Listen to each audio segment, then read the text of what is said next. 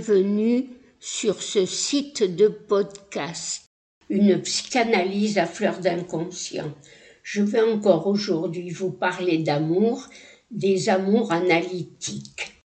Déjà, dans les études sur l'hystérie, Freud se posait la question de savoir ce que l'analyste pouvait offrir à l'analysant en échange de cet amour de transfert qui s'exprimait dans l'analyse.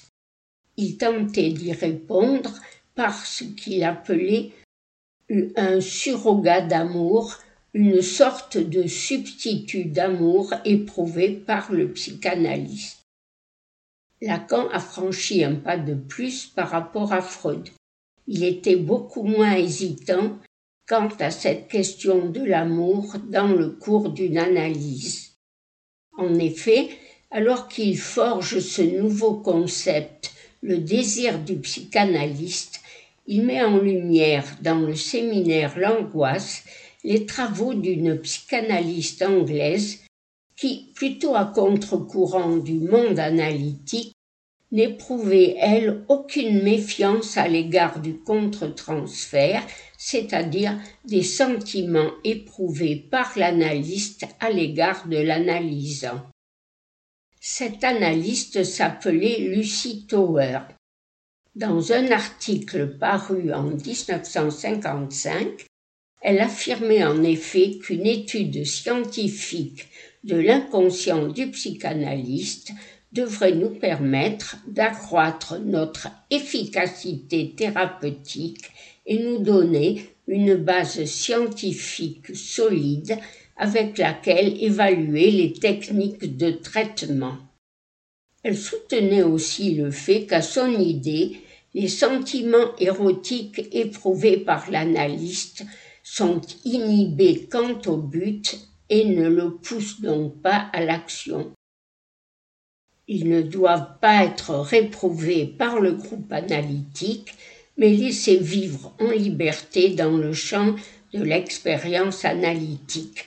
De son point de vue, c'est en effet le seul facteur susceptible de pouvoir modifier quelque chose de la structure de la névrose de l'analysant.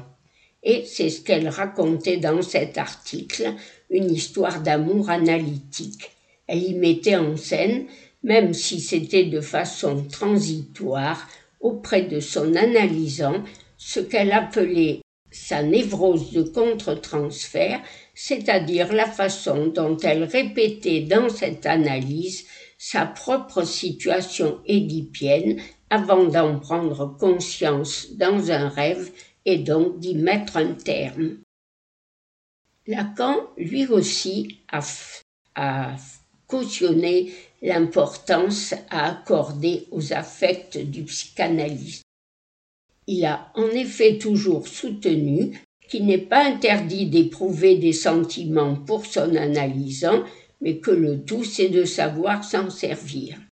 Et justement, au sujet de ses travaux de Lucy Tower, évoquant les liens si étroits de Freud et de Dora, Lacan décrivait à son tour la qualité de ses amours analytiques et soulignait le fait que l'amour de transfert n'est pas simple reproduction, réédition de nos amours anciennes, qu'il est toujours un amour tout à fait présent dans le réel. Je le cite, le texte de Dora peut, à tous ceux qui ont entendu mon discours sur le banquet, rappeler cette dimension toujours élidée quand il s'agit du transfert, à savoir que le transfert n'est pas simplement ce qui reproduit une action, une attitude, un traumatisme ancien et qui le répète, c'est qu'il y a toujours une autre coordonnée, un amour présent dans le réel, et nous ne pouvons rien comprendre au transfert si nous ne savons pas qu'il est la conséquence de cet amour-là. À noter qu'avec cet amour présent dans le réel entre l'analysant et l'analyste, Lacan s'oppose à Freud, qui, plutôt pour s'en protéger, nous explique à longueur de page que les amours de transfert sont le fruit d'une mésalliance et ne sont que le réveil des anciennes amours édipiennes. Il justifie sa position par sa célèbre formule ce qui ne peut pas être remémoré et remis en acte dans le transfert. Comment pourrions-nous expliciter ce que Lacan dit d'une façon à peine suggérée de cet amour-là toujours présent dans le réel, dans l'analyse?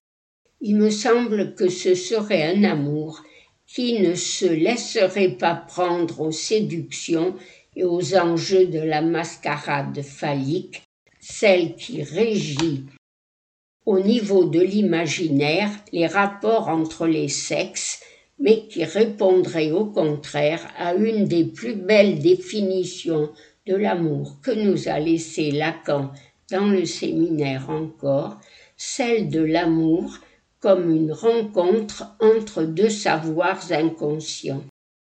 Après tout, l'interprétation de l'analyste n'est-elle pas en effet la mise en acte d'une telle rencontre?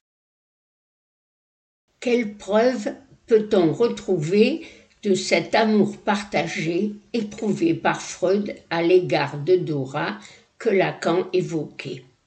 Pour ma part, il me semble que le touchant récit de leur dernière séance de psychanalyse, quand Dora était revenue le voir quinze mois après, témoigne de la profondeur de cet amour, de cette rencontre entre deux savoirs inconscients. Quand, par exemple, au moment de se dire au revoir, Freud promet à Dora de lui pardonner de ne pas lui avoir permis de la guérir de ses symptômes.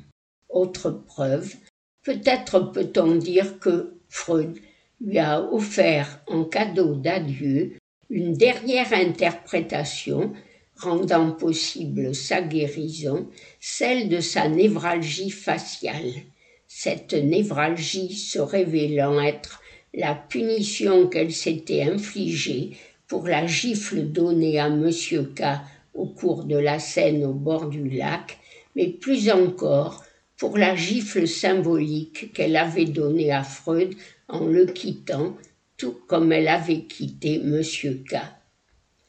Mais dans l'un des tout premiers textes qu'il a consacrés à Dora, Intervention sur le transfert, indique que pour lui, c'est le texte même de cette première des cinq psychanalyses qui apporte la preuve de cet amour.